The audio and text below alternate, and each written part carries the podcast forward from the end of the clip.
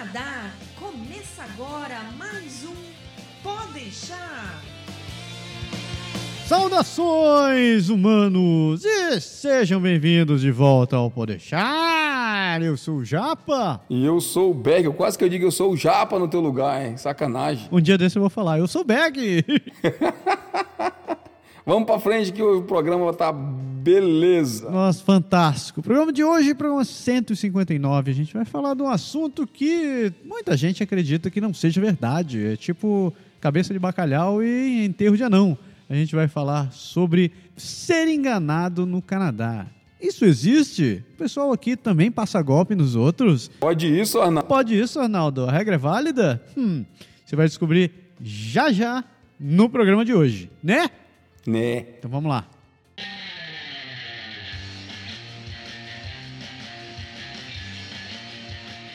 Berg, você sabe o que eu tava lembrando outro dia? Diga. Tava lembrando que o verão acabou, as pessoas estão voltando para trabalhar e olha só, muita gente viajou. O que, que eu escutei? Conversei com muita gente que acabou esquecendo de fazer. Acredite. Vai me dizer que eles não fizeram seguro viagem. Você acredita que ainda tem gente viajando sem fazer um seguro viagem por aí, rapaz? É, eu acho que isso é aquela história do por sua própria conta e risco. Não, isso pra mim é muita insanidade. Já pensou? Teve uma galera aqui que foi viajar pra Cuba, um outro pessoal que foi pro Brasil, gente que foi para as Europa da vida e nenhum deles tinha um seguro viagem. Todos eles estavam viajando na cara e na coragem. É, vai com fé, né?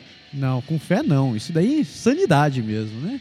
É um caso sério. Eu acho, assim, particularmente, um erro grave, porque a gente nunca sabe quando alguma situação de emergência pode acontecer. Às vezes, ah, nunca vai acontecer nada, a gente tem tudo sob controle. Eu acho que é aí que a porca tosse o rabo. E sabe o que é o pior de tudo isso? Você sabe que por menos de um dólar por dia você consegue fazer um seguro viagem. Pois é, não é, um, não é um valor assim que vai realmente influenciar a sua viagem no custo total. Quem está fazendo uma viagem normal, ou mesmo quem está fazendo viagem de longo prazo, tem que se preocupar das situações de base. Você vai adoecer, você precisa ir fazer uma consulta na clínica, ver um médico, um clínico geral, pequeno acidente, assim, assim, escuta gente que tá descendo a escada, escorrega e torce o pé, e o pé incha, não tem jeito, você tem que ir para emergência.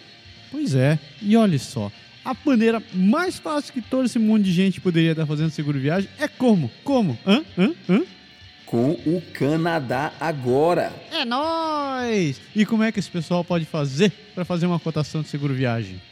É muito simples, meu amigo Japa. Você vai no da, você não, eles, eles vão no www.canadagora.com barra seguro viagem tudo junto e lá você vai entrar em contato com a equipe do Seguro Viagem que vão tratar você, além de muito bem, vão te oferecer os melhores preços e os melhores serviços disponíveis por aqui. E isso não é papo de vendedor, isso é verdade e várias e várias pessoas já comprovaram que o Canadá agora está faz... oferecendo valores fantásticos, extremamente competitivos e algumas promoções que você não encontra em nenhum outro lugar. Então, Siga o que o Berg falou, acesse agora já www.canadagora.com.br seguro viagem e faça a sua cotação para viajar tranquilo. Fellas, let's hit it. Ha! Fellas, let's hit it. A one, two, three, four. Então, tema de hoje, né? Hoje vamos falar, vamos, vamos, vamos limpar, vamos lavar a roupa suja e mostrar que nem tudo são flores. Na verdade, a gente sempre fala isso, né? A gente, sempre... a gente até já gravou um podcast exatamente com esse tema, com esse título, inclusive. pois é. Mas naquela época a gente não abordou este ângulo do assunto, que é a parte de você cair meio que no conto do vigário. Numa, numa, numa roda de discussão, sempre tem aquele, aquele papo onde alguém vai querer dizer que o brasileiro tem um jeitinho de querer se dar bem em cima de todo mundo, sempre e sempre. Como se dar esse jeitinho fosse um privilégio de brasileiro, né, rapaz? É, o pessoal acha que, vamos dizer assim, não é, não é só a gente, não é apenas na nossa cultura que isso acontece. Características desse tipo, infelizmente, acontecem em todo o planeta, inclusive neste país maravilhoso, que apesar de maravilhoso, tem também gente não tão, vamos dizer assim, bem intencionada. Pois é. Para você que fica achando que o brasileiro inventou a malandragem, meu garoto, a gente vai, no decorrer desse programa, você vai ver que existe gente malandra, coelhinhos voadores, né? Gente, gente malandra de todas as raças, de todos os lugares do mundo. E o brasileiro não tem esse privilégio, não tem essa exclusividade de querer ser malandro, né? Nem um pouquinho. Acho que se a gente, se o brasileiro inventou isso, na verdade o que aconteceu foi que ele exportou o conhecimento para muitos lugares. Vai saber. Hoje, nesse período, nesse mundo da internet, da globalização e todas essas palavras bonitas, eu acho que o que é ruim também se propaga, infelizmente. E como? E como? Mas para provar o nosso ponto, para dizer que não, é não é simplesmente a nossa palavra contra a das outras pessoas e que existe essa tal dessa malandragem, a gente tem duas provas que vocês podem conferir depois, depois de assistir esse programa, claro, não pare de assistir agora.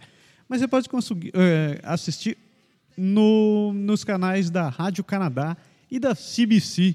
Eles têm programas, na, na Rádio Canadá tem um programa chamado La Facture, e o equivalente em inglês é o CBC Marketplace. Eles são basicamente assim uma mistura do programa do Celso Russomano com o Globo Repórter.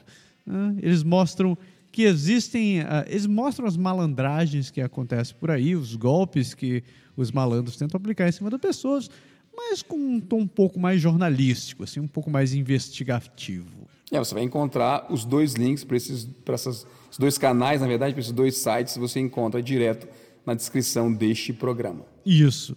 Só para dar uma ideia do que você pode encontrar por ali, né? Esse programa La Facture, quem me apresentou a primeira vez foi meu amigo Andrezão. O Andrezão me apresentou esse programa contando algumas histórias do, do que acontecem que realmente eu foi quando me abriu os olhos a começar a pesquisar sobre essas coisas.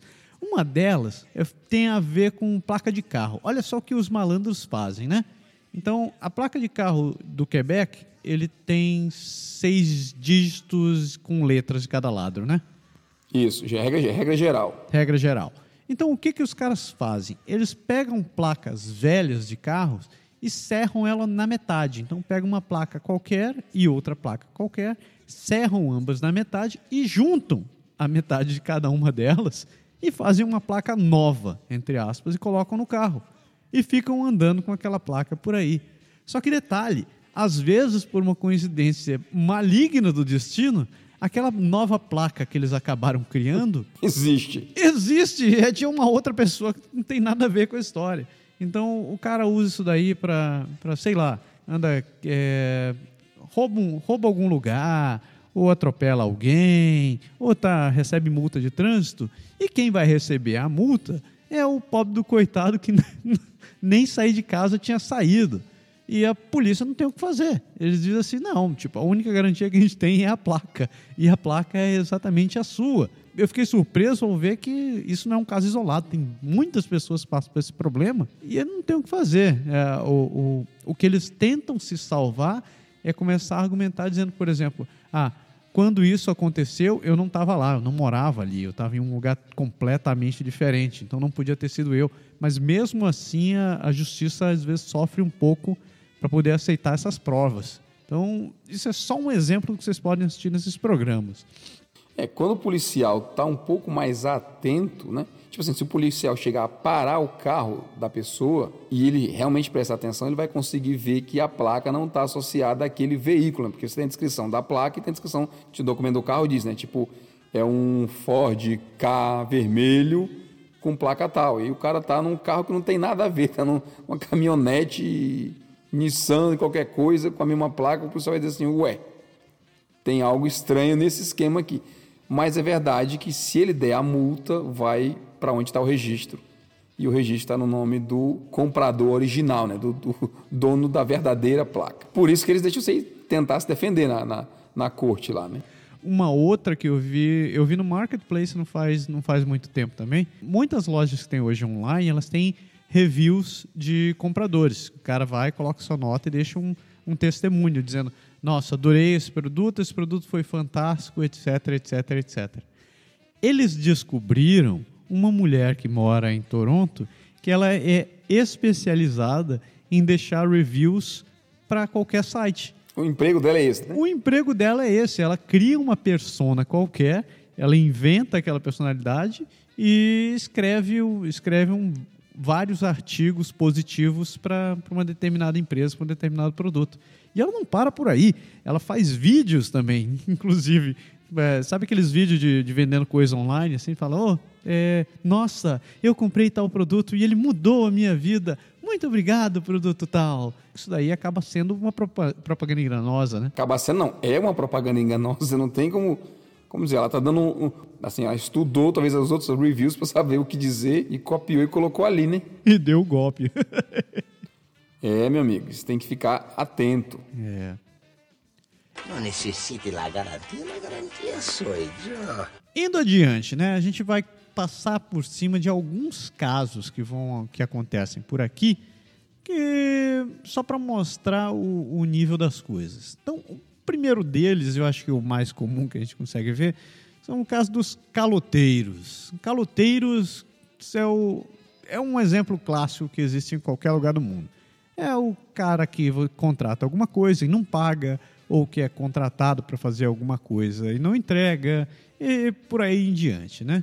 Eu te contei do caso do meu Shabu aqui, né? Quando eu aluguei a, a minha casa aqui em Ontário. Sim, sim. Foi horrível, porque quando eu aluguei o imóvel, eu fui, conversa, vim visitar o imóvel e tal, acertei tudo com, com o cara que estava alugando. Sabe, beleza, eu topo e beleza. Ele, não, tudo bem, você tem que pagar, você tem que pagar o último mês agora. Aí eu, "Ahn, tá bom então, tá bom. E eu fui na maior inocência, eu não assinei porra de contrato nenhum e transferi para ele o dinheiro. Simplesmente fiz uma transferência eletrônica e queria falar com ele depois para querer dizer, olha, eu preciso, eu vou, quando eu posso entrar? Eu queria que você limpasse a casa e me dissesse quando eu posso entrar. E mandei e-mail para ele, porque era a única maneira que eu estava conversando com o cara. Passou um dia, passou dois dias, passou três dias, o cara não respondia e estava chegando a data de eu entrar no imóvel e o cara não me dava sinal de vida e eu comecei a entrar em desespero. Peguei o endereço do cartão que ele, que ele tinha me deixado, fui bater lá. Cheguei lá, tudo fechado. Não existia nada naquele lugar. Tipo, e eu, e eu quase comecei a chorar. Você já, já, já, desenhou o calote na cara. Puta que pariu. Na hora eu pensei assim, pronto. Só fui, fui o idiota, né, cara? Cheguei aqui, trouxa. Acreditou de olhos fechados. Por sorte minha, depois o cara me disse, o cara entrou em contato comigo, dizendo: Ah, eu acho que você deve ter batido lá no endereço, mas a gente mudou e eu não, não te avisei. Eu, filho de uma puta, mas não me fala um negócio desse. É, literalmente. No final ele estava tudo certo e ele acabou fazendo tudo que tinha prometido. né? Não houve nenhum problema, mas foi o cúmulo das coincidências, vamos dizer assim. Não, medônio, medônio. Um outro caso que acontece aqui, que pode chegar a acontecer, tem muito a ver com quem acaba comprando imóvel ou que contrata alguém para ficar reformando o seu imóvel, né? Você contrata o cara para fazer alguma coisa e a pessoa, a pessoa, sei lá, digamos assim, você comprou um imóvel novo, você quer fazer, é, trocar umas paredes, reformar o banheiro, fazer isso, aquilo, aquilo outro. De modo geral, é um troço muito natural, né? Principalmente quando você compra um imóvel, um imóvel mais antigo. Berg, você passou por isso também, né? Você comprou um imóvel. Eu, é, eu fiz reforma no meu subsolo agora recentemente eu contratei, no meu caso, eu contratei uma empresa para fazer todo o serviço que eu pensei, exatamente. Tira a parede, modifica algumas coisas, faz o banheiro de novo, faz encanamento, faz um monte de coisa. É, o, o- é engraçado porque eu assisti um programa de, de renovação naquele HGTV, que era o Homes at Homes. O cara era especializado em ficar fazendo vistoria e reformas de imóveis e tal, né? Cara, eu ficava impressionado com a quantidade de, de casa que ele ia vistoriar, onde tinha sido feito alguma reforma na casa e os caras fizeram reforma igual o nariz deles, sabe?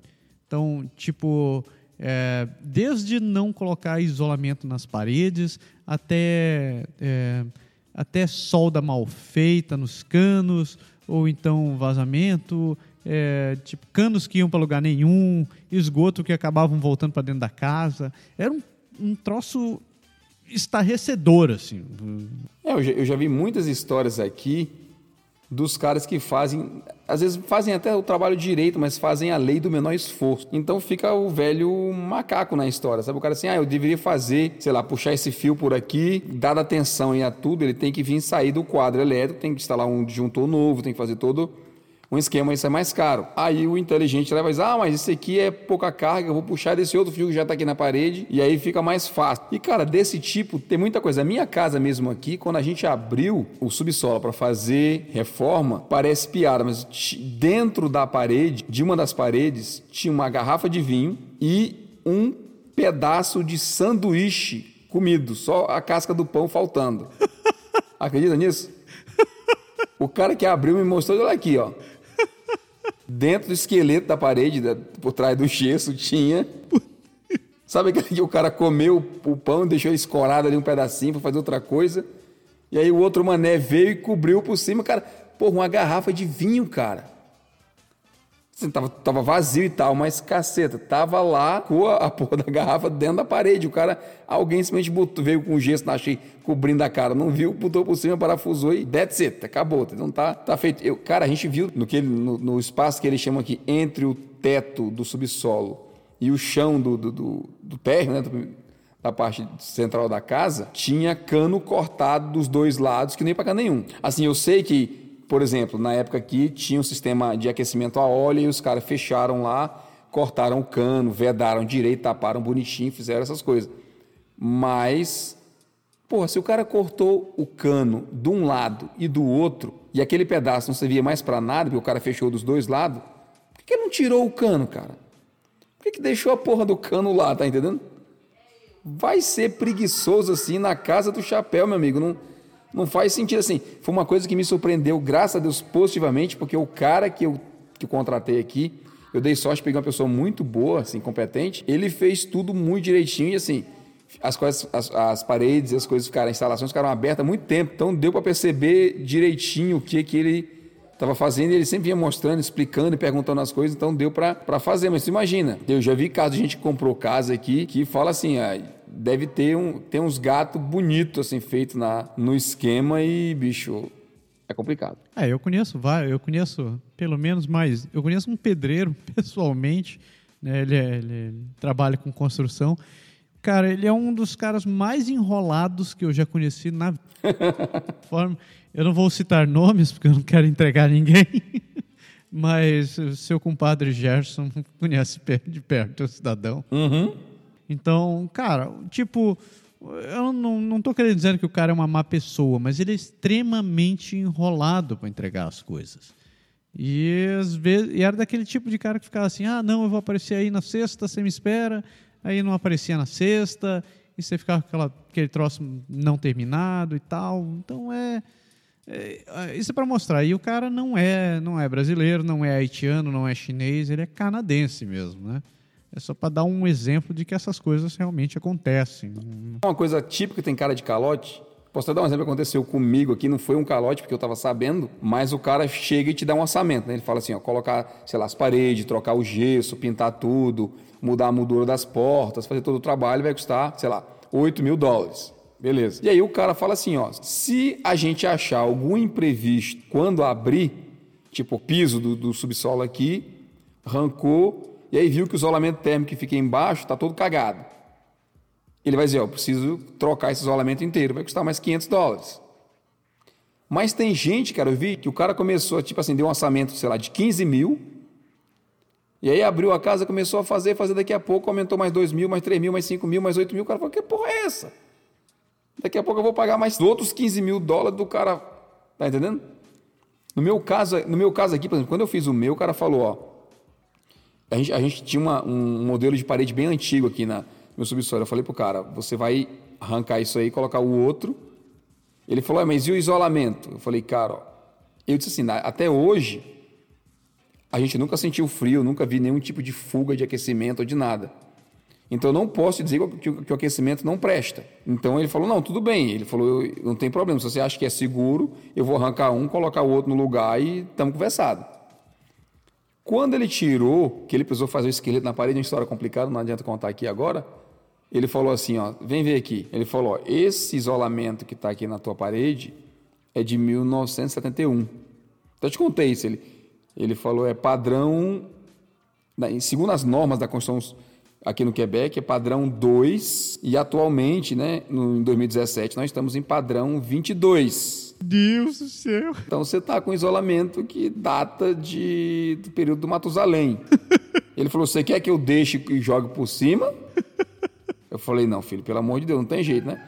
Ele falou: Tipo, eu fazer o esqueleto, eu vou ter que arrancar metade. Eu falei: Ah, então arranca essa porra e troca, bota tudo novo, bota o direito. Ele refez o isolamento completo, colocou todos os produtos que devia e tal. Foi beleza, mas eu tava, ele já tinha me avisado antes do orçamento que poderia acontecer quando ele abrisse, porque por experiência ele via esses casos, que renovava o subsolo antigo.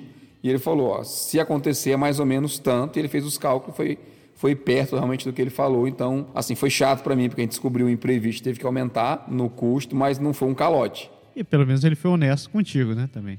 Sim, sim, lógico. E tem caso, cara, de calote, assim, pequeno. Tem caso de calote que você se considera meio até inocente.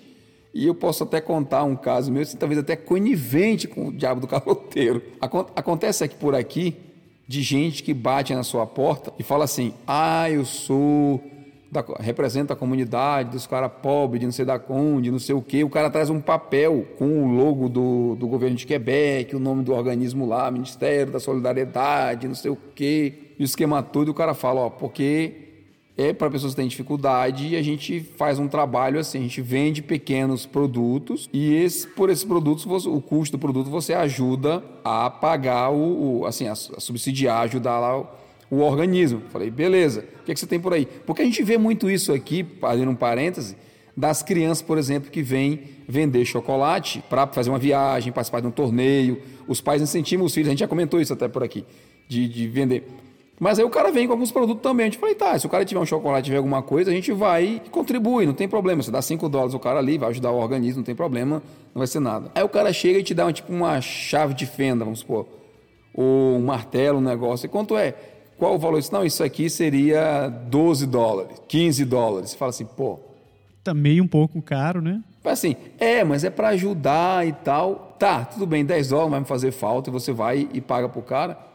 Mas depois você vê, você descobre que o cara foi no Dolarama e comprou o martelo por um dólar e pouco, dois dólares. E na verdade os- 10 dólares vão para ele, entendeu? É, não vamos pra canto nenhum. Não vão para cá nenhum. Depois, pensando um pouquinho mais, você vê que o papel que o cara traz não é nada tipo oficial, é impresso preto e branco, o logo é copiado, a impressão mal feita, não tem nada plastificado.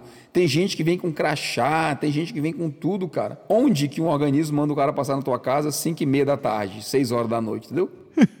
Mesmo que seja no verão, que o dia tá, que o dia tá claro aí nesse sol e tudo, mas aonde que você vê esse tipo de coisa? Não tem. Cara, agora que você citou isso daí, eu lembrei. Isso, isso daqui me aconteceu umas duas vezes aqui em casa. Um cidadão que chega batendo na porta, dois caras que chegam com prancheta, isso acontece direto. Alguém que chega com a prancheta dizendo: Oi, eu sou de, de tal lugar, queria saber se eu podia falar com o senhor. Eu, ah, claro. Posso entrar, né? Posso entrar? Essa é a primeira coisa, quando começa posso entrar, eu penso, para um pouco. Da onde você é mesmo? Não, eu sou do Organismo de Energia Elétrica de Ontário e eu queria vir aqui com o senhor para verificar como é que está o, o seu consumo de energia, porque eu tenho direito a um desconto na, na troca do seu, sei lá, do seu trocador de ar. Aí fica assim, hum, lá vem a desgraça. Aí você fica, né? Só que da forma que o cidadão chega, ele chega uniformizado, com crachá, prancheta, e você olha aquelas cores do, do, do crachá dele, aquelas cores da empresa que ele trabalha, que nitidamente elas mimetizam ou elas, elas simulam as cores de algum órgão que você já viu no governo de Ontário. Então você passa batido, você não presta muita atenção no que, que é. E esses dois cidadãos vieram aqui, entraram e começaram a perguntar: não, quanto você está gastando de energia? Eu "Hum, não estou gastando tanto. Ah, está muito alto. Aí eu assim, é? Por que, por que, que você acha que estou gastando tanto? Ah, provavelmente porque você, o seu compressor de água já é antigo. Eu, hum, engraçado, faz dois anos que eu troquei. É? Não pode ser, tem alguma coisa errada. Eu, sério? Aí então, depois de conversar com eles, eu, eles- eu pergunto para eles. Eles chegam, é, eu pergunto para eles, tá, mas se eu trocar esse negócio aqui, o que, que vai acon- acontecer com a minha conta? Não, você vai economizar no mínimo 30% na conta. Eu, no mínimo 30%. Ele é, 30% é um valor assim meio que padrão por aqui. né? Pois é, mágico, né? Aí eu pergunto, tá, e quanto eu vou ter que gastar nessa brincadeira? Não, você não vai ter que gastar nada. É, isso vai estar, isso vai dar debitado na sua conta. Eu, tá, isso não quer dizer que eu vou gastar? Ele, não, vai sair direto da sua conta, você não precisa pagar nada. Eu, tá, mas meu dinheiro vai estar saindo da conta de qualquer jeito, criatura. Não, mas a sua preocupação é o quê? É tá, é tá tirando dinheiro do bolso? Eu, não, é o dinheiro saindo da minha conta. Eu não quero saber se é do meu bolso. Aí ele, não, eu acho que o senhor não está entendendo. O senhor é novo, né? Não é, o senhor não é daqui. Eu, nossa, quando ele falou o senhor não é daqui, eu. e você também não, né? Eu, meu querido, você não sabe com quem você está falando. Deu, quase que eu dei uma carteirada. Você não sabe com quem você está falando. Você não sabe do, o, o, que que eu tinha que ver, vivi, o que eu vivi na minha vida. Você vem com esse golpe para cá. Ele, não, mas veja, o senhor vai economizar. Eu vou economizar porra nenhuma. Por favor, saia da minha casa e vai te catar. Assim, porra. Tipo, depois eu, eu parei para analisar direito os papéis que eles me deram. Comecei a olhar nada daquilo era oficial, eles não eram do governo porra nenhuma, era de uma empresa que estava tentando se passar por, por, algum, por algum órgão e estava tentando ganhar em cima daquilo. Simplesmente mó cara de pau, tipo, o golpe nu e cru, descarado na tua cara. Ah, e tem, tem aqueles, cara, que às vezes nem é, assim, talvez propriamente um calote, mas o cara tenta te vender uma necessidade que você não tem, né? Essa é foda. Tipo, o cara chega assim, tipo, água, e, água ionizada, sei lá o quê. O cara chega com um monte de tubo de ensaio. O cara veio aqui em casa até. Ele chega com um monte de tubo de ensaio, diz, deixa eu nessa torneira aqui. Aí ele vai lá, bota água no tubo de ensaio, bota umas duas gotinhas de não sei de quê. Tá vendo aqui essa, essa cartela aqui, ó, se der vermelho, é porque o pH da sua água está muito alto e não sei o que. O nosso sistema resolve tudo isso. Olha só a qualidade do cabelo da mulher que tomou banho, a madame vai ficar muito assim e a saúde, a quantidade, quando você ingerir a água, não vai ter mais tal coisa, e não sei o que. Eu falei, tá, e aí, né, o um investimento para isso, né? Sim. Aí o cara, não, a gente instala tudo em, em, na semana que vem, e tudo, e é apenas 4 mil dólares, você paga de duas vezes. Aí eu falei, para água, para beber água, tomar banho. É, meu amigo, eu vou pesquisar mais. Não, mas nós temos todo. Aí enche você de panfleto de coisa. Eu digo, amigo, eu não estou duvidando da sua empresa, nem estou duvidando da sua água. Apenas eu não quero hoje gastar 4 mil dólares na sua água. A minha árvore do dinheiro ela está em modo outono, sabe assim? As folhas já caíram, não tem mais nada. Então deixe para lá, faça o favor. Não necessite la garantia, la garantia sou eu. Sabe uma outra coisa que acontece bastante por aqui é quebra-pau e confusão. Sério? Urra! Porra, meu tio, parece até. Como é que chama isso daqui? Enredo de sessão da tarde, né? Essa turminha vai chegar em muitas confusões. E o lugar que eu mais vejo pau quebrando, rapaz, é estacionamento. Estacionamento é um lugar mágico para você ver quebra-pau. Fantástico, sensacional. Melhor ainda para ver quebra-pau é estacionamento do Costco. Delicioso. Você senta ali por duas horas, você vai ver no mínimo dois quebra-pau rolando. Quando você fala quebra-pau, é quebra-pau mesmo, nego se batendo? Cara, é no mínimo, no mínimo do mínimo, bate-boca. Eu já vi a situação escalando a tal, a tal estágio que um tava batendo e empurrando o carro do outro no meio da rua.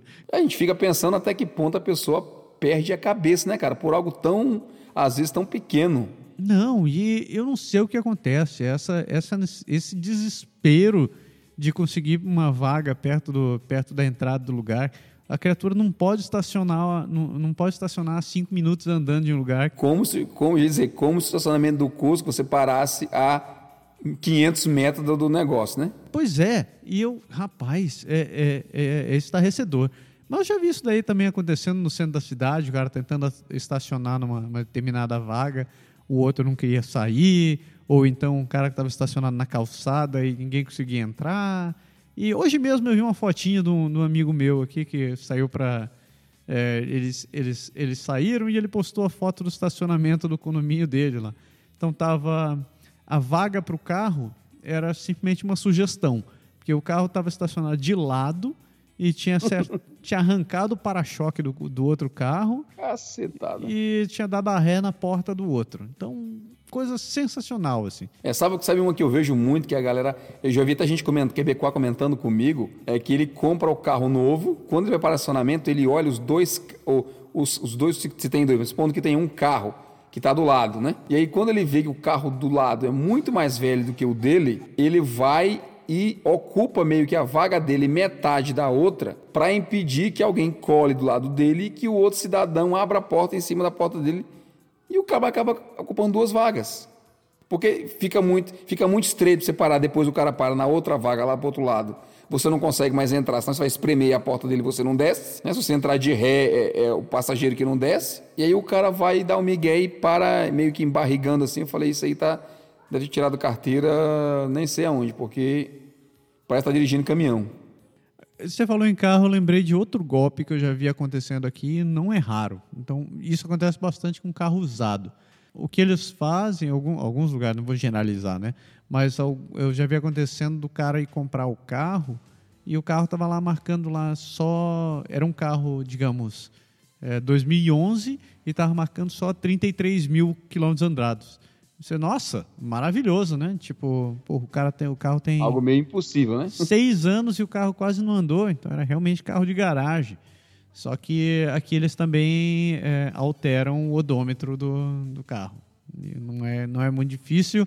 E um amigo meu até me mostrou que você pode comprar a porra do negócio que altera o odômetro na China e trazer direto. É porque hoje é tudo digital, né, cara? Se você plugar no fusível lá, você troca, né? Pois é. Então você vê e fica atento. O foda de carro é o seguinte, né, cara? Se você não tem um mecânico amigo, um cara que pode te dar um, uma mão Alguém de confiança, e, né? e verificar, você tá ferrado, né? Você não tem como adivinhar muito o que está rolando. Não necessite la garantia, la garantia sou eu. Você falou aqui de fila. Fila. Fila é um lugar magnífico, né? Eu, por muito tempo, eu sempre achei que fosse é, o, o apogeu da organização canadense até que eu comecei a ver que existem espertinhos também que entram na fila. E que vontade de dar uma bica nesses filhos de uma égua também, sabe? Isso me, eu, eu já vi isso acontecendo principalmente em fila de ônibus e no metrô. Né? Então, geralmente fica aquele pessoal direitinho, um atrás do outro, maravilhoso, vai entrar, até que eu me, me esbarrei com cidadãos que vão vão entrando de nada, vão entrando como quem não quer nada, quem não quer nada, quem não quer nada. Passa... E vai passando o povo, né? E andam. Só que o foda é que a maioria do povo aqui tem esse. Eles ficam indignados, mas não fazem muita coisa.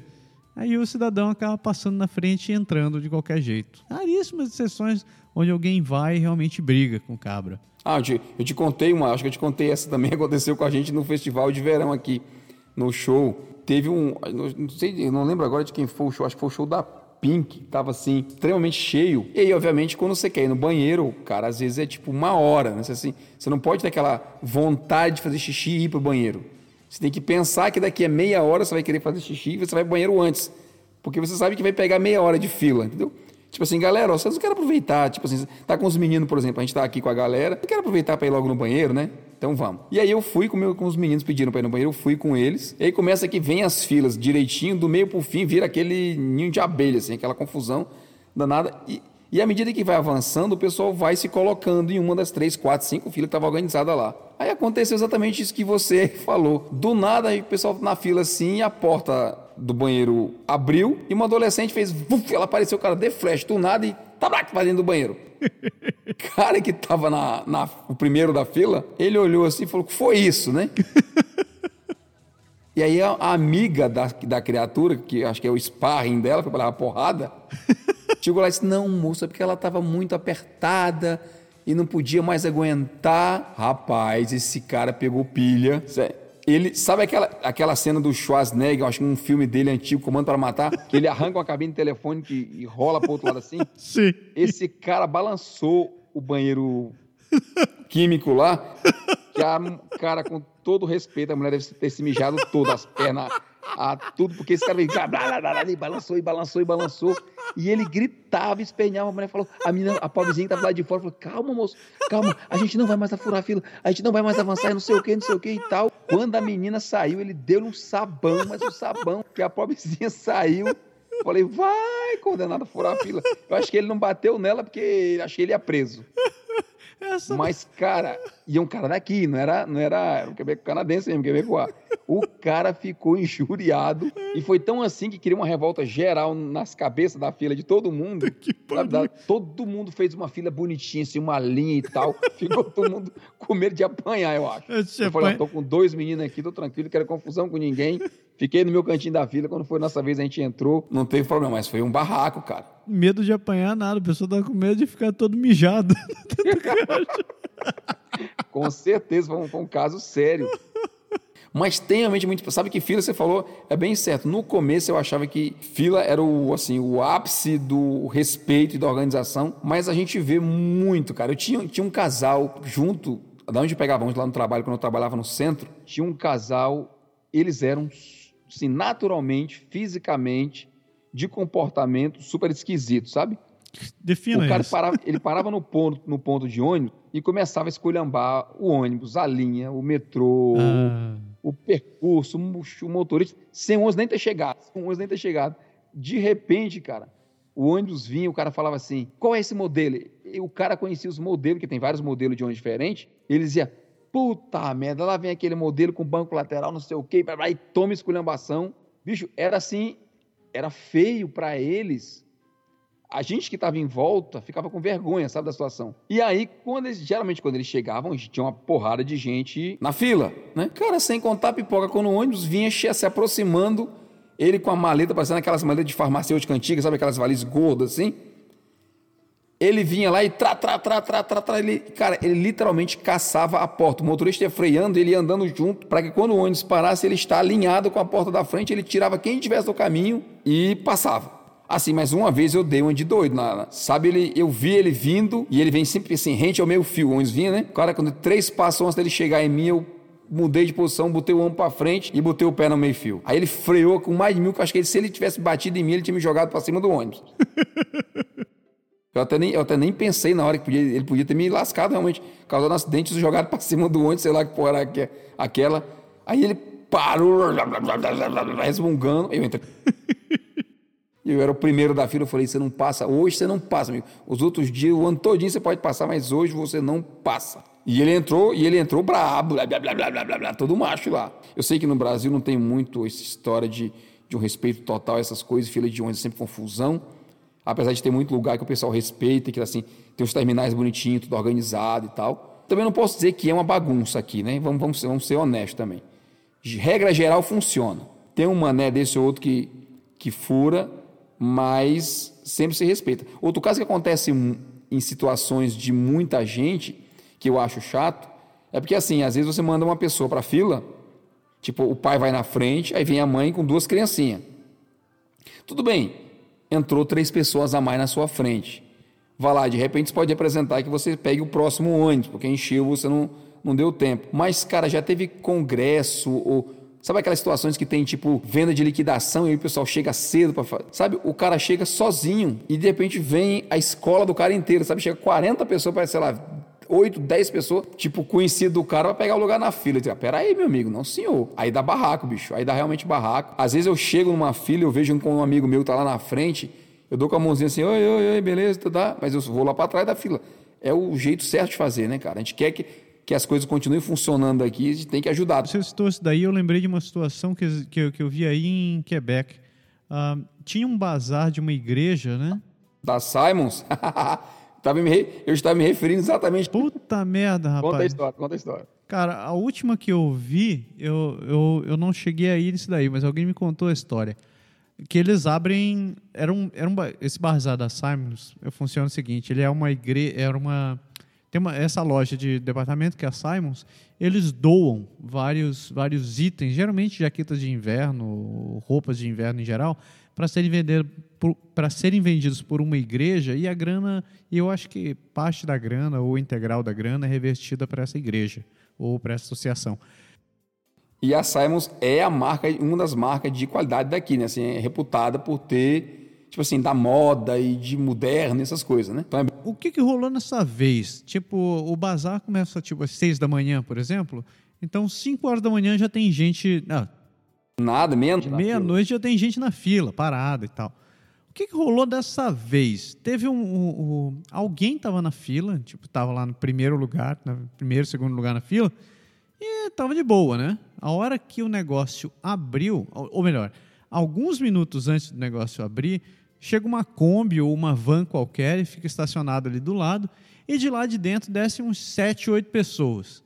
Aquelas 7, 8 pessoas tomam o lugar daquelas, daquela pessoa que estava guardando lugar na fila e eles entram no, no- na, na igreja um, todos de uma vez e saem rapando tudo que, tinham de, tudo que tinha de roupa ali. Então pegam casacos e mais casacos, calças e mais calças e tipo, fazem a limpa praticamente de tudo e pagam e jogam tudo dentro da, daquela van e vão-se embora. Duas vezes filho da puta, porque primeiro a criatura que estava ali na frente não devia estar guardando lugar para tanta gente assim. Se fosse mais um, tudo bem. Agora ela guardou lugar para uma população.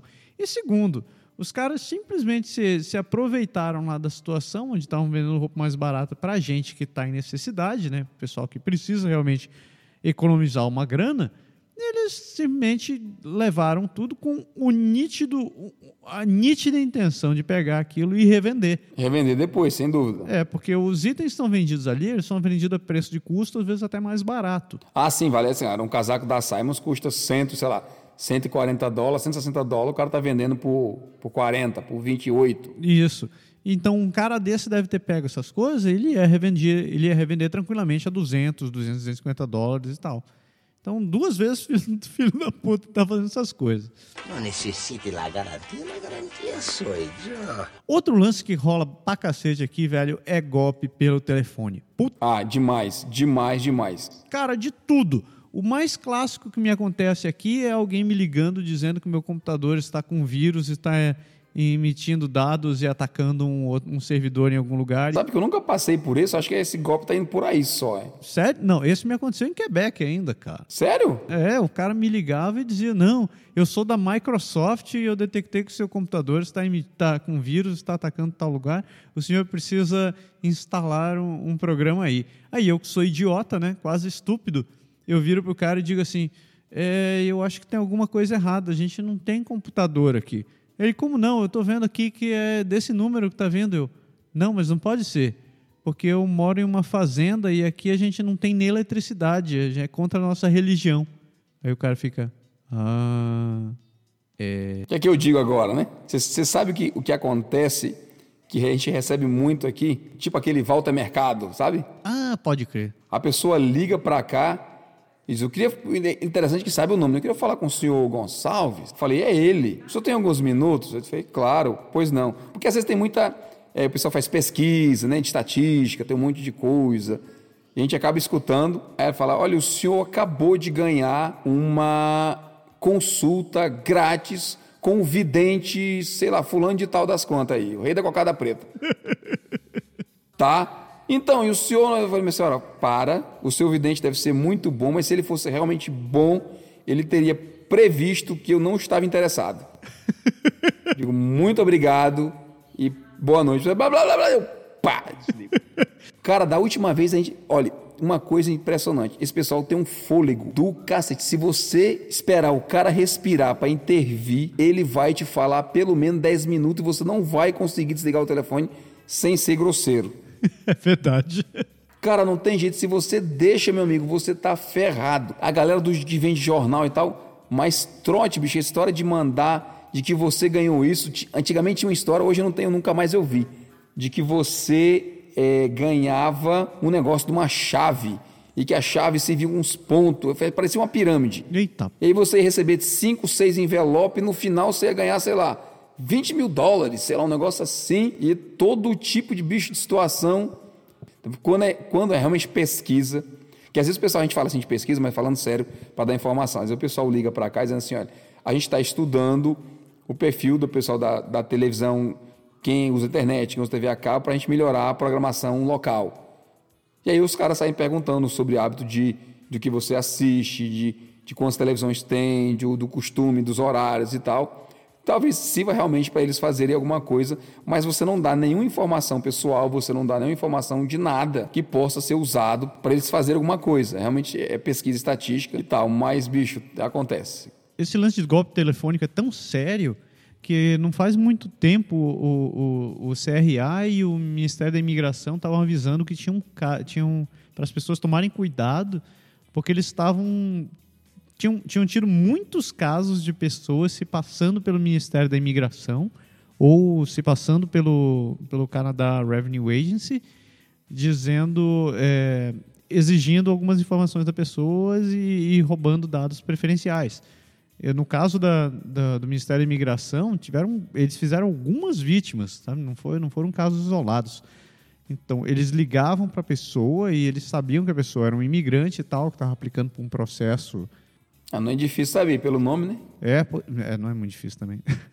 então, eles ligavam para as pessoas e diziam: olha, o seu processo foi recebido, mas para poder dar continuidade, o senhor precisa pagar tantos mil agora. E o cara ficava, puta merda, tá bom então, né? Então ele acabava. É, age bem no desespero do outro, né? É, tipo, ele ia realmente na, pô, apelando para má fé e pela, pela confiança dos outros. Então é, é muito sacanagem. Não necessite la garantia, la garantia sou eu. Só para a gente quase concluir essa história, eu queria contar, contar um caos, um caos não, uma história que eu li essa semana no jornal de, de dois caras é, que, olha só o golpe, o, olha só a situação. Eles, uh, eles pegaram aqueles coletes de, de aqueles coletes é, fluorescentes uhum. que geralmente se usa em obra e etc e tal, e começaram a ir em vários lugares. Então eles foram no zoológico, foram em shows, foram em espetáculos e foram em um monte de lugar e entraram de graça em todos esses cantos, se passando por gente que passava, trabalhava na, na, na produção uhum. ou na manutenção ou algo parecido. Inclusive, um dos shows que eles entraram foi o show do Coldplay, que estava rolando. E, Caraca! É, não faz muito tempo. Isso foi, foi em Montreal agora, né? E eles fizeram uma porra de uma página, é, fizeram um post. No... Mostrando, né? Contando a vitória. Contando o feito deles. Então você vê como é que é, é o, o grau que o cidadão consegue chegar para criar o seu caos. É porque é direto na confiança do povo, né, cara? O pessoal aqui, enquanto, assim, aquela história, você é inocente, é literalmente até prova o contrário, né? Então, quando você chega contando uma história, geralmente o pessoal acredita e depois ele vai analisar se ele pode ou não fazer alguma coisa por você. Então, é, tanto é que nas lojas, nas mercearias, tem muito local que você trabalha um local grande, às vezes, com um vendedor ou dois. É verdade. E você não, assim, a pessoa, a pessoa não está ali para saber se você, pô, tem posto de gasolina, oito bombas e a pessoa lá dentro, 24 horas, né, só atendendo quem está pagando combustível, comprando alguma coisa. E se o cara roubar na bomba, ele não vai correr atrás nem vai chamar a polícia, entendeu? As câmeras vão mostrar depois, é um outro processo. Então, não tem muito aquela, aquela vigia, aquela, sabe, vigilância em cima, aquela coisa de você ficar neurótico, preocupado com o que vai acontecer. Meio que não é responsabilidade sua, né, dar essa impressão. É, eu acho o seguinte, eu acho que eu concordo contigo. O sistema, o sistema todo por aqui é muito baseado na confiança de que você vai agir da maneira certa. Até estava tendo uma conversa mais ou menos sobre isso essa semana com um amigo meu. A gente estava comparando os sistemas bancários que tem no Canadá, nos Estados Unidos e do Brasil. E realmente o sistema de o sistema bancário brasileiro é tá anos luz além do que a gente tem aqui no Canadá, né? Então, todas as validações, os sistemas antifraude, os sistemas de, de, roubo de identidade, de transferência, de validação de saldo, de, do raio que o parta, são coisas que, que a gente nem, nem. Tipo, você começa a comparar com o que tem aqui no Canadá, você pensa, caraca, a gente está na idade da pedra, né? Inclusive a gente usa. Mas o pessoal é mais criativo lá também, né? Pô, criativo pra cacete, né? É, é, Se usasse pro bem, acho que o país era bem mais desenvolvido. Eu já falei isso pro, pros caras. Se a gente usasse 10% do que a gente usa para sacanagem, para roubar os outros, para buscar a paz mundial, a gente deveria ter chegado em signos ou em qualquer outra galáxia essa altura. Com certeza. Mas uh, só pegando teu gancho ainda, falando sobre honestidade e, e, e confiança, uma coisa que eu vejo que deve começar, isso deve começar, eu sinto que isso já está mudando e que deve começar a mudar ainda mais nos próximos anos, principalmente aqui no Canadá, sabe? É, que eu vejo, uma situação que eu vejo bem recorrente, né? É, sem levar, sem, sem criticar um, um, uma, uma origem ou outra, um, quem. é, principalmente em Toronto, né? Porque tem mais gente. Então, eu estou usando Toronto como exemplo porque realmente a maior cidade do país. Além disso, Toronto tem uma base de, de pessoas que trabalham é, não documentados, né? Os chamados, como a gente costuma chamar de ilegal, que são, de um certo modo, são a base do sustento da, da cidade. Então, tem muitos ilegais, né, entre aspas, que trabalham com serviço de limpeza, ou então que trabalham em serviço de construção civil, ou qualquer outro tipo de serviço que é muito de base para a cidade. Só que o problema é o seguinte: se hoje Toronto resolver mandar embora todo esse pessoal que está ilegal é, trabalhando por lá, a cidade para. É, não vai ter gente suficiente para poder atender a demanda que tem por ali. Então não tem, não vai ter cleaner, não vai ter gente trabalhando na construção, não vai ter gente fazendo serviço de entrega e etc, etc. Só que dentro desse cenário, o que, que eu vejo acontecendo bastante? Gente que tem a cidadania, que é canadense ou que é residente permanente, acaba se aproveitando da, da, da inocência ou então da situação de quem está chegando ali, seja com, com pouco dinheiro ou com pouco conhecimento, ou simplesmente Meio que da fragilidade, né? isso da fragilidade da pessoa e acaba usando esse pessoal. Eu vejo que tem muito imigrante ilegal ou um imigrante legal recém-chegado que acaba virando vítima de pessoas de, de, de má intenção. Essas pessoas podem ser ou não é, é, ilegais também. Eles se aproveitam muito de quem, muito mais de quem não é, nem, quem não está legalizado, porque esse pessoal não vai ter a quem recorrer. Então, em muitos casos, vai chegar assim: eh, eh, eles acabam contratando alguém para trabalhar, a pessoa não pode, não poderia trabalhar para todos os sentidos, né? Só que o cara se abusa, tipo, manda, eh, manda a pessoa trabalhar mais do que de- mais do que foi contratado, atrasa o pagamento, às vezes nem paga, né? Ou paga um salário bem mais baixo que o normal, né? Outros casos, por exemplo, digamos, a pessoa vai e aluga um imóvel de uma outra pessoa e aquela pessoa que está alugando o imóvel, em teoria, não poderia estar alugando aquele imóvel. Então, ela já está errada, né? Dentro, de- dentro desse, dessa premissa. Só que a pessoa que está se mudando ali, ela sabe que o outro não poderia estar alugando o imóvel, aluga de qualquer jeito. E o que, que ele faz? Não, olha, eu não vou te pagar agora porque eu não posso. Começa a enrolar e começa a passar o- a história em cima e acaba terminando no- no- no- culminando naquele ponto assim, olha, eu não vou te pagar mais porque eu não acho que está certo e você está errado e se você reclamar de mim eu vou te denunciar.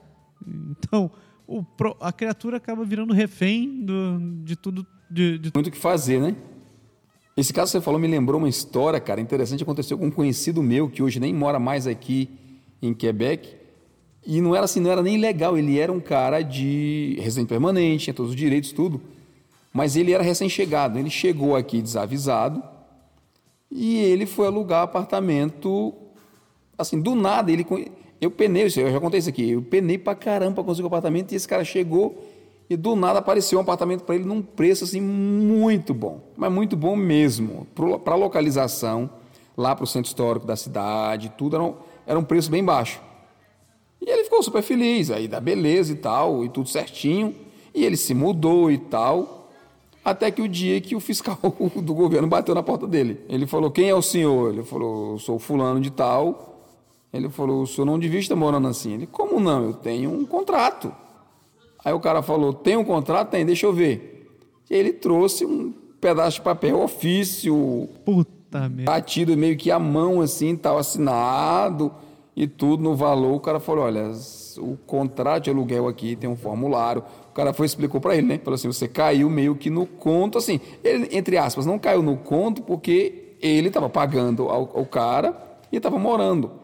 E a história por trás disso tudo era que o casal estava na ajuda social aqui, então eles tinham recebido esse apartamento para morar como ajuda, eles não pagavam. E eu não sei qual foi o trote que esse pessoal passou no governo, que eles conseguiram, de, de que maneira eles conseguiram, que não, a gente não chegou nunca a falar com eles, mas aconteceu que ele conseguiu, tipo, o cara um apartamento e a mulher outro. Puta que pariu. E aí, os- obviamente, eles foram morar num apartamento e pegaram o outro apartamento e alugaram por uma quantia para não levantar muita suspeita. E aí o cara chegou e falou: Não. Agora tu imagina o desespero desse meu amigo, já tipo uns 4, 5 meses morando lá. Falei assim: é, Você não vai me tirar daqui que eu vou fazer, né?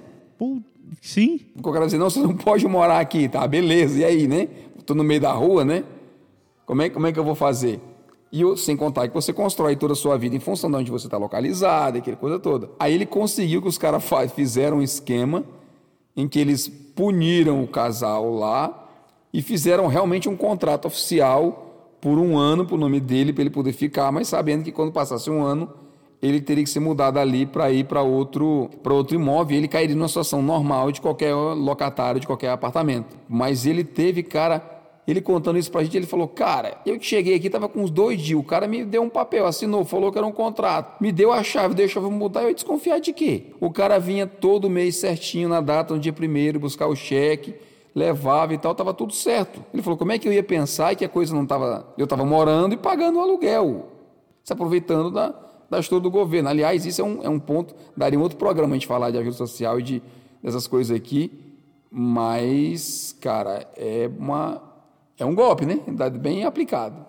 E você imagina esse, assim, esse casal pegou esses meus amigos dessa vez, mas quantos eles não pegaram antes? Eu não sei assim. Imagina que eles passaram cinco anos, oito anos fazendo isso. Quanto de dinheiro esses caras ganharam mais sem trabalhar, mamando na teta do governo, usando o sistema de maneira ilícita, né? E ficando com meu dinheiro. Isso que é o pior. Certeza, o nosso mesmo. Não necessite la garantia, la garantia sou eu. Esta semana, minha digníssima esposa chegou para mim e falou: Olha, tá tendo promoção de carne num supermercado, não vou dizer o nome para não, não gerar muita especulação nem polêmica. E é tipo assim: o quilo do filé mignon ele custa bem 50 dólares aqui. Se você gosta de filé mignon, vai logo, vai logo aprendendo. Custa 50 dólares no supermercado comum. E estava por 24 dólares. Então, realmente, é um baita, é um mega desconto. Né? Quando essas coisas acontecem aqui, o pessoal corre para comprar o máximo que pode. E aí, cara, na foto que estava no anúncio escrito 24,99 e tal, tudo bonitinho, tava os pedacinhos de filé cortado em cubo e os pedacinhos de filé cortado em bife, tudo bonitinho assim. Este ser inocente se tacou para lá, foi, entrou lá, foi na prateleira, nada. Olhou, procurou, procurou nada. E cheguei na parte de açougue do supermercado. Falei, meu amigo, ó, eu tô procurando isso aqui. E o cara falou, ah, claro, claro, é uma peça inteira que a gente tem aqui no freezer, que você compra, ela tem mais ou menos, sei lá, uns 4 quilos, dá uns 100 dólares. 4,25, 100 dólares, né? É sim. Falei, beleza. Tá, mas ela não é cortada assim, né? Fatiada, bonitinha, limpinha, tal. O cara falou, olha, o senhor não leu direito. Eu falei, como assim? Aí mostrou o artigo lá, né? Cara, tinha um selo pequenininho do lado, assim, para baixo do preço no canto. Caralho. Então, pra que botou a merda da foto do filé cortadinho, bonitinho, cara? Sabe na embalagem empacotada? Falei, cara, 4 quilos, eu vou perder ali, sei lá, talvez uns 400, 500 gramas de gordura, pele, limpar, eu limpar o filé, né? Mas no fim das contas, se eu levar 3,5 kg e pagar 100 conto, que seria a 50 dólares, quase 200 dólares, tá no lucro. Eu falei, tá, me dá a peça, vai, vou, vou dar uma de trouxa, hoje vou levar. Mas, bicho, cara, é sacanagem, né? Eu não quis discutir, brigar com os caras, porque realmente estava escrito lá e eu não vi. Se não tivesse escrito, eu podia ter dito, meu amigo, tá na foto, só tem a obrigação de fazer isso aqui para mim. Mas é o mundo dos mais espertos. Não necessite la garantia, la garantia sou eu. Eu queria dizer que existem maneiras da gente se precaver, né? A, a principal delas, se a gente puder sumarizar, a principal delas é sempre tenha um contrato que detalhe exatamente o que você está comprando. E leia esse negócio. Leia e leia bem. Você não sabe em francês, procure ajuda, ou em inglês. Procure um dos dois, mas não assine nada até você ter 100% de certeza do que você está assinando. Praticamente 100% das coisas que você está contratando, ela vai estar tá ligada a um contrato. Esse contrato pode ser ou não ser válido, então fica a sua responsabilidade de verificar isso daí. Em alguns casos, é, que muito do que é feito aqui é feito na confiança, é feito no fato de que você realmente acredita no que a outra parte está falando. Mas se você não confiar, não tenha medo de, de consultar um advogado, de consultar um, um órgão de defesa. Ah, em Ontário existem dois, existem dois links que eu estou deixando aqui na descrição do programa que servem como, que funcionam como órgãos de defesa do consumidor. É, infelizmente eu não achei nada nos outros, na- nas outras províncias, mas também não pesquisei tão a fundo. Se vocês tiverem sugestões, ou souberem de órgãos semelhantes, Mandem para nós que a gente publica. manda que a gente atualiza o post desse programa.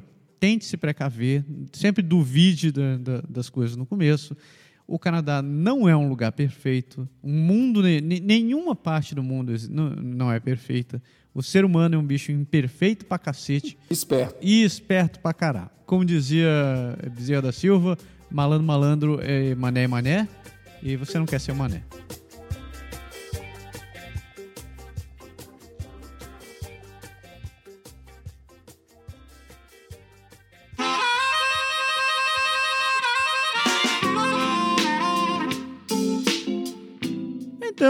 Momento tecla SAP da semana. A bomba é minha dessa vez. É, explica antes, como sempre, antes da gente ir do tuk-tuk. Então, o programa dessa semana, é o programa dessa semana, meu tema dessa semana foi baseado num artigo que foi publicado no Canadá agora, é, no domingo. Muito bom, por sinal. Se você não leu ainda, vá lá para ler. Tá aqui na descrição desse programa também. Ele- o título do programa é Voltar ao Haiti? Não, obrigado. E ele fala mais ou menos de uma situação que está acontecendo agora corriqueiramente em relação aos haitianos que estão saindo dos Estados Unidos e vindo para cá. Refúgio. ref- pedindo refúgio. Então, sente aí, eu vou contar a historinha, certo? Oh, well, well, well. So, uh, what I want to talk to, about this week is um, kind of something really complicated to talk about. So, mostly what's happening is last week, the US President Donald Duck Trump he said that um, he's going to be revoking a temporary condition that has been granted to um, Haitians um, since 2010, if I'm not wrong. So, what happened was in 2010, the IT had that huge earthquake that almost destroyed the whole country. And and that moment, uh, like many nations in the world, like they felt uh, compassionate about the situation of the country, and they opened an exception granting temporary uh, work permits to any Haitian that decide moving to those countries. So basically, um, summing up, uh, the United States and Canada were among those countries. And they received close to, uh, I think, 100,000 people. So 100,000 Haitians came to those countries and they were accepted as like a temporary workers. So they have the, the usual, uh, the usual uh, rights of any temporary workers. They came with family. Uh, some of them well, most of them were like uh, really skilled professionals, some nurses, teachers, uh, uh, entrepreneurs, or anything else like that. So during the last seven years, they create they they they, they developed a life here. So they set they set up their families. Kids start going to school, and they, some of them even graduated or joined the, the the workforce in those countries. And now, since the well, the actual policy of the U.S. government is not pretty much uh, really immigrant friendly, they decided revoking the rights of those people and sending them back home. So it's like, uh, I'm I'm not gonna agree with that man. But anyway, um, like technically, it's um, it's a right condition. Like uh, the asylum request uh, made by those people were pretty much covering um, well, a very specific situation. So the country was completely, almost destroyed, and they needed a place to stay. So they, it was actually a, a, an, a kind of an, an asylum request, but not officially re, uh, officially documented. Um, so what's happening to those uh, to those people? Like seeing that maybe they may be able to be pushed back to U.S. They don't want to go back to to the IT for obvious reasons. So like uh, the country is like coming from the ashes, like setting up all over again. And the people that were living in the country in the last seven years, they already taste everything that the North American society has to offer, like uh, restaurants or the culture or the whole economy and the power, uh, the, the rights of being able to buy stuff and etc. etc. etc. So they know they're living a better life now compared to the life they they had in IT and the well even more the life they may have if they come back to the country. So they definitely don't want to go back. So what were their options? They're knocking on Canada's door saying, please let us in. So, take us as an asylum, please. But the problem is, in 2005, the Harper government also revoked that right from Haitian refugees, which means that they no longer had rights of uh, requesting asylum because, um, well, well, they still had that right to, to request the asylum, but they were no longer able to request a temporary uh, work permit based on that condition because, well, it was not valid anymore. Well, what's happening now? Um, in Montreal, they transformed the Olympic Stadium in a, in a shelter for all those people that already granted a temporary um, asylum. Um, well, I don't know exactly what's happening, but it's like um, the people that actually entered Canada, they are staying on the Olympic Stadium in Montreal in a condition um, well, similar to a refugee, but it's not yet uh, granted. So those people are like kind of in the shelter mode, but they're not alone. Like in the Canada border, there are like uh, 1,500 people still waiting for the borders uh, officers to decide what they're going to do to them. They're like, uh, we're going to let it in. We're going to give you like a refugee status. We're going to send you back to the U.S. Uh, the, the the Canada the Canada forces the army set up the uh, well I don't, it, space enough for 700 people, but they already have like 1,200 there, and they're just piling up into each other. So there's not enough space for those people. Um, and they're complaining on top of all that they're complaining on the position of canada saying why you don't let us in why don't you why don't you accept us so many companies many organizations are saying we should canada should accept the people because they are uh, skilled professionals that uh, canada could be prompting with like uh, they they have teachers they have nurses they have technicians in many fields that could be integrated in Canada's uh, workforce. The point is, the Canadians are not very happy with that, and there's many immigrants and immigrants applicants that are even less happy about the situation, because uh, out of nowhere, about 40,000 people just came to the country knocking the door and they are on the verge of receiving, um, uh, um, well, what can I say, like an immigrant visa, um, just because uh, this really, uh, I, I, I, have to reinforce that.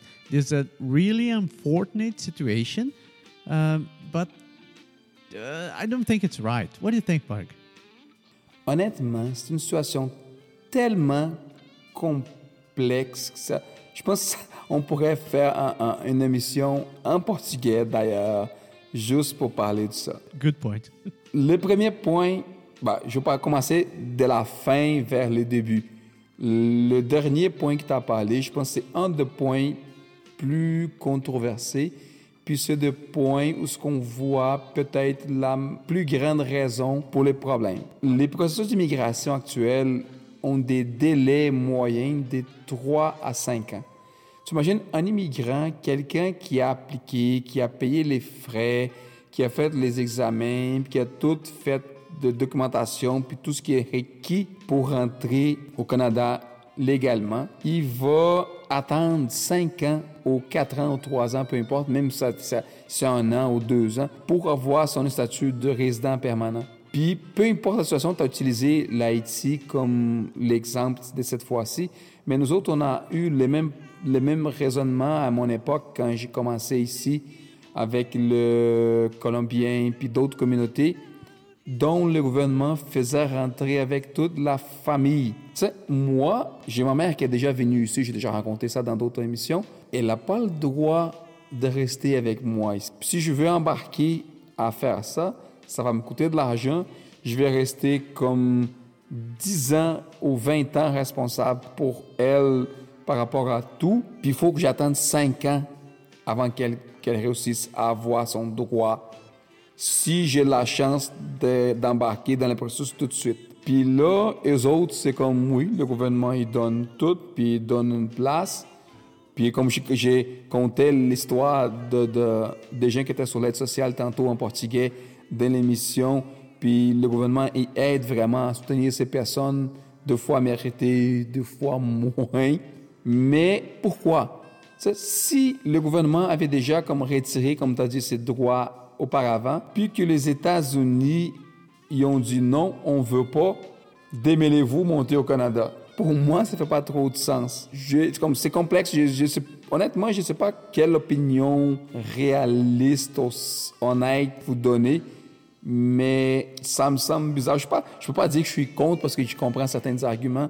Tu sais, même il y a eu deux fois où ce que, il y a des personnes au Brésil qui ont essayé de créer une espèce de refuge, des lois de refuge pour les Brésiliens en argumentation de la pauvreté. C'est pas des catastrophes ni des choses de même, mais de la pauvreté ou d'autres aspects.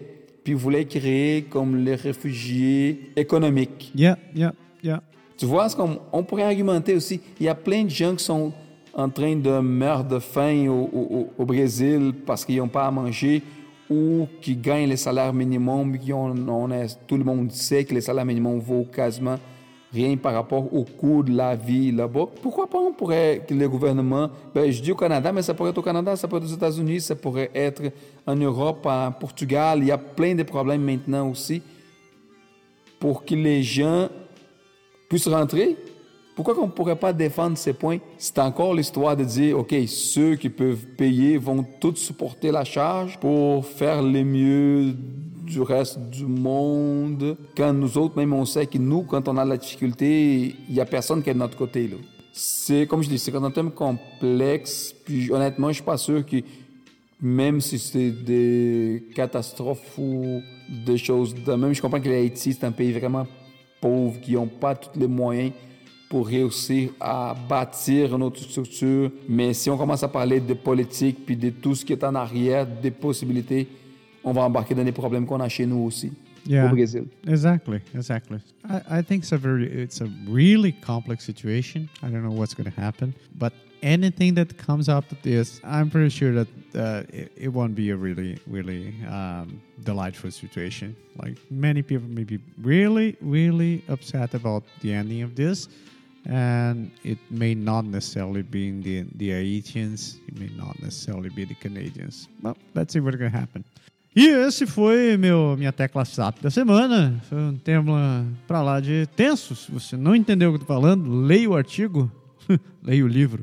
Leia o artigo desse, sobre esse tema.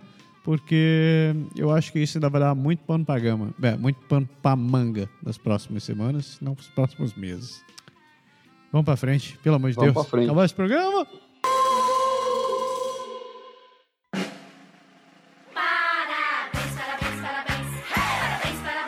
Aniversariantes! Quem tá fazendo aniversarinho hoje? Deixa eu ver. Ah, minha letra, minha lista.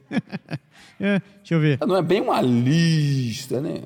Olha, mas tá aí. Bom, queria mandar os parabéns pro Gustavo Valença, Gustavo do que toca, toca com a galera aí de Quebec, tá fazendo um batuque muito bacana com o pessoal. Gustavo, tudo de bom pra você. Parabéns, meu garoto. Capital do samba. Capital do Samba. Um parabéns também para Damile de Meira. Damile mora aqui em Ottawa. Ela é de Curitiba também, então conterrânea da minha esposa. Damile, tudo de bom para você. E eu termino dando os parabéns pro Antônio Pereira. Isso aí, parabéns, moçada. Isso aí, parabéns, galera. Do meu lado, a Glória Terra, a Karen Barros e duas pessoas especialíssimas pelas quais nós temos bastante considerações. Quero mandar os parabéns pro meu amigo Renan Renanzinho. Beijo para você, meu brother. Você que está de volta aí a Fortaleza. O Renan já morou aqui no Quebec. É um cara, gente finíssimo, é um cara que merece nossa admiração. Meu abraço, parabéns para você. Espero que você tenha curtido, que você curta, né? dependendo de quando você vai escutar esse programa. É, espero que você curta bastante o seu dia aí pelas suas bandas na terrinha. E também, obviamente, para o nosso querido amigo André Zanin. Marcelo, se quiser depois falar também, você pode aproveitar. Andrezão, eu tive na festa dele, foi muito barato, foi uma surpresa para ele. 40 aninhos, está na flor da idade. Parabéns, meu nobre. Parabéns, Andrezão, meu garoto. Eu te amo. E sinto muito não estar em sua festa, mas desejo tudo de bom pra você, meu velho. Muita saúde. Não deu, não deu. Você foi convidado, mas não deu. É, não deu certo. Mas muita saúde, muito sucesso pra você. Que Deus o tenha e que você seja, continue sendo essa pessoa fantástica que você é. Queria mandar os parabéns também para todos os papais do Brasil. Aqui no Canadá é diferente a data, mas hoje, no exato dia que nós estamos gravando, dia 13 de agosto, é dia dos pais no Brasil. Então, a todos os pais, a você, meu amigo Japa, que é papai também, Muito obrigado. Parabéns, a gente comemora diferente. Não tem a sorte, infelizmente, de ganhar dois presentes dos pais para aproveitar, já que tem duas datas, né?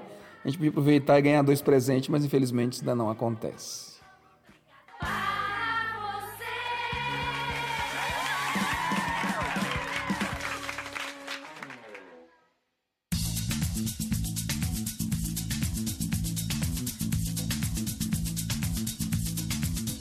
E eu queria também mandar um abraço para a galera que comentou no meu Canadá Agora. O Massaro falou no começo da emissão que a gente tá pedindo sugestões para o tema, tá pedindo informações, experiências dos brasileiros que estão lá. Então, se você não faz parte do meu Canadá Agora, aproveite e peça a inscrição no nosso grupo secreto, nosso grupo fechado, para a galera que quer realmente discutir sobre o que se passa por aqui. Então, eu queria mandar um abraço para o Alexei, que está sempre contribuindo com a gente. Alexei que virou colaborador do Canadá agora não faz muito tempo, está sempre contribuindo. Queria mandar um abraço para o meu amigo Berg, que também contribuiu lá no meu Canadá agora. Gente muito boa esse cara, eu gosto muito dele. Você tá ficando. Você, tá- você sabe que você tá ficando bipolar, né, velho? Sacanagem, sacanagem. Tiago Augusto, que man, fez um comentário sobre uma, uma foto que eu fiz lá no- numa época, um tempo atrás, que eu estava andando descalço na, na rua e causou uma certa estranheza a algumas pessoas daqui. E para Stefani, para Soraya, para Lu Azevedo e para o Juan Canizares, galera que está sempre contribuindo conosco. Obrigado, beijo para vocês. Valeu por estarem ajudando a gente a ajudar mais pessoas. É isso aí. E quem que escreveu pra gente essa semana? Nossa, só tem uma mensagem. Por sinal, antes de eu começar a ler. Você fica feliz ou você fica triste? Então, eu quero fazer uma crítica. Antes de começar a ler esse e-mail, antigamente as pessoas mandavam, mandavam textão, escreviam, mandavam mensagem, etc, etc, etc. Agora parece que começou a ficar cansada, estão largando de mão, ninguém mais está mandando mensagem. Então, se não fosse por um pelo pelo Rodrigo que fica que fica cumprindo a maratona de escutar os podcasts e comentando todo o programa que ele assiste, e por umas pobre alma igual o, o Éder nesse e-mail aqui, a gente estava aqui, sem receber mensagem, né? Abandonado, né? Jogado aos traços, esquecido, triste, aqui, sozinho. Música do tema triste. Fui, dra- É isso aí. fui dramático o suficiente? Foi. Galera, sacana, sacanagem portaria. Escrevam pra gente, comentem dos programas, façam como o Rodrigo, como o Éder, como a Stefania, algumas pessoas que têm ultimamente escrito bastante pra nós. Eu acho até que às vezes eles pensam assim, ah, vou dar um- um- uma chance pros outros também. Mas podem continuar escrevendo, viu? A gente não acha ruim, não. é? Não, não, não deixe de escrever, porque a gente responde todo mundo. Se a gente não responde online, a gente responde por e-mail, vocês. Por exemplo, e-mail do Éder Matias. O Éder comentou o programa 157, Criando Filhos Bilíngues, e ele escreveu o seguinte. Salve Berg Japa. Salve. Salve. Hoje, 10 de agosto de 2017, estava ouvindo a Rádio Canadá e lembrei do programa de vocês, o citado programa 157. Havia um cara lá na transmissão ao ouvindo, ao vivo, cuspindo marimbondo sobre a postura de um dos ministros canadenses que estão cuidando dos haitianos que chegaram em massa a Montreal. Ó, ó, hum, Olha aí o cara. falamos disso hoje. Desculpe por não saber o nome dele, pois peguei a conversa andando. Tanto faz, ninguém liga para político mesmo. É, o ponto é que ele criticou fortemente a postura do ministro por não proteger a língua francesa na província do Quebec e, segundo ele, é muito crítico o fato de que está diminuindo as famílias que mantêm a língua francófona dentro de casa. Segundo ele, é preocupante, por exemplo, a ilha de Laval ter diminuído de 61% para 60% o número de famílias que mantêm a língua francesa nas suas residências em apenas um ano. Esse discurso vai contra o que vocês falaram no programa, no entanto, acho esse comentário um grande protecionismo francófono. O que vocês acham? Até mais. Por que, que eu, brasileiro, com uma esposa brasileira e com filhos, apesar de serem canadenses, de sangue brasileiro, dentro da minha casa eu tenho que falar francês? Me perdoe o ministro ou o político ou quem foi, eu não entendo e eu acho muito difícil. Pouco importa, isso não vai acontecer. A gente tem uma língua materna que, como vocês, a gente também quer proteger. A gente quer que ela perpetue. O que não quer dizer que a gente não utilize o francês em todas as situações em que ele é necessário. Se você está trazendo imigrante, trazendo gente para cá, é óbvio que você está abrindo o país para outras línguas. Você até postou um, um tempo, uma semana passada, ou foi na outra retrasada, um artigo mostrando que tinham mais de 200 línguas faladas hoje no, no Canadá. É óbvio que vai ser assim. E mesmo quando você coloca um canadense, um quebecois, com uma pessoa de uma outra nacionalidade, existe uma grande probabilidade deles continuarem falando francês.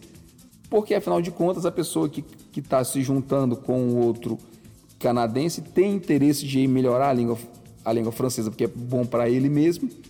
E o canadense só fala francês, não fala outro. Então, salvo aqueles que querem realmente aprender uma outra língua, que não é a maioria, acaba acontecendo isso. Então, eu acho meio que politicagem. E convenhamos, 1%, meu amigo, é realmente nada. É, eu acho que eu não tenho muito a acrescentar isso daí. Eu concordo contigo. Eu acho que o, tem, tem, tem muita gente que fica fazendo tempestade em copo d'água, eh, principalmente quando o assunto é francofonia, enquanto que deveriam estar se preocupando em outras coisas. Deveriam estar se preocupando com, com o, avanço, o, o avanço da qualidade de vida na, na província, ou então a qualidade do, do ensino. Continuar mantendo o ensino de qualidade A saúde, e principalmente saúde. Falou da minha, ti- tirou as palavras da minha boca. Enquanto isso, ficam se preocupando com, com chifre em cabeça de cavalo dessa maneira. Então, é, sei lá. Acho que- Cara, honestamente, eu não vejo ainda aonde o francês vai morrer. não tem como. Os caras não entendem. Tá? O cara não consegue, exatamente não consegue entender isso. Como que a porcaria da língua vai morrer se tudo que se faz aqui é francofônico, é francês e aí não vai mudar. O pessoal não vai trocar no emprego para ficar falando todo mundo inglês. Precisaria de, de gerações para fazer isso. E não vai. Todo mundo tem interesse em manter as coisas como estão, cara. Não sei. Pô, sem falar que, porra, a melhor maneira de você manter a porra da língua não é enfiando garganta abaixo, é você conseguir disseminando ela, você mostrando os lados positivos desta merda. Mas não, ficam discutindo que não esqueceram de trocar a placa da rua tal para francês. Mas é porra, opa. Ah, eu não vou discutir esse negócio. Ah, Éder, muito obrigado pela sua mensagem. É, desculpe o desabafo, mas Se você perguntou o que vocês acham, tá aí o que a gente acha. é, geralmente eu perco a paciência quando, quando começam esses, esses exageros. Mas é. Estava eu hoje num churrasco na casa de um amigo muito querido, gente boa, em que tinha convidados brasileiros, tinha convidados hispanofônicos e tinha convidados de outra nacionalidade. Eram três idiomas diferentes e não tinha ninguém capaz de falar todos os três idiomas. Adivinha qual foi a língua comum que a gente usou para comunicar, que todo mundo sabia? A língua do P. Ah, como eu sou esperto. Não exatamente, né? É, eu sei. Óbvio que foi o francês. É a língua que une todo esse povo que tá aqui. Não tem jeito. Então, é isso. Faça como o Éder, por favor, escreva pra gente no contato arroba ou mande uma mensagem direta no Facebook ou qualquer outra coisa dessa daí. Você pode mandar em francês também, se você quiser ficar praticando, manda em inglês também.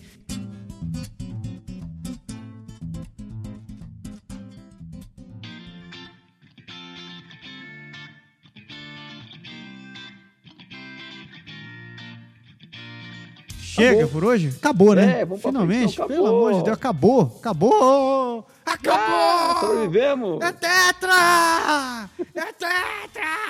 Meu contador está passando. Estamos falando a 1 hora e 42 minutos. Meu senhor do céu. Nossa, o gravador do Skype tá marcando 2 horas e 56. A gente- Isso é porque a gente começou conversando antes. Puta que eu pariu. A gente fez uma reunião antes de começar a gravar, tá vendo? Nossa senhora. A gente vai fazer igual, aque- a gente vai fazer igual aquela galera youtuber que grava, né? Estamos gravando, tal hora, galera, estamos gravando num domingo às 11h32 da madrugada. E esse programa ainda vai ser editado e você ainda tem uns trabalhos, ainda tem outros para fazer antes da gente dormir. Tudo isso porque a gente gosta de trazer a melhor informação para vocês. Ai, é muito amor, é muito amor. É isso, como é que termina hoje? Qual- A gente não recebeu nenhuma mensagem pedindo, aliás, com sugestão do bordão novo. Então vamos manter o mesmo, menino. Não tem jeito. Nenhuma. Eu vou, eu vou até. Vou fazer uma homenagem. Quem que eu faço homenagem hoje? Vou fazer uma homenagem ao He-Man hoje. fazer. Berg, na história de hoje, nós aprendemos que é horrível ficar roubando as coisas do outro. Portanto, amiguinho, missão cumprida, Berg. Missão dada é missão cumprida. Minha imitação do pacato não foi boa, não, mas tudo bem. Ainda bem que a gente não ganha pra fazer imitação. chega, chega. Moçada, muito obrigado pela sua paciência, muito obrigado pela sua audiência. Espero que vocês tenham gostado do programa e não deixem de participar. Porque o programa é de vocês e. Ah, não, esse é o Capitão Planeta, né? Eu esqueci. É, é, é. O poder é de vocês. Exato. Na próxima semana, galera, se tudo der certo, novidades. O e pesada. Não deixe de assistir o próximo programa. Não de... Fique ligado na página do Canadá agora. Muitas coisas vão acontecer essa semana. Não perca. Então, Tchau. Chega. Tchau. Tchau.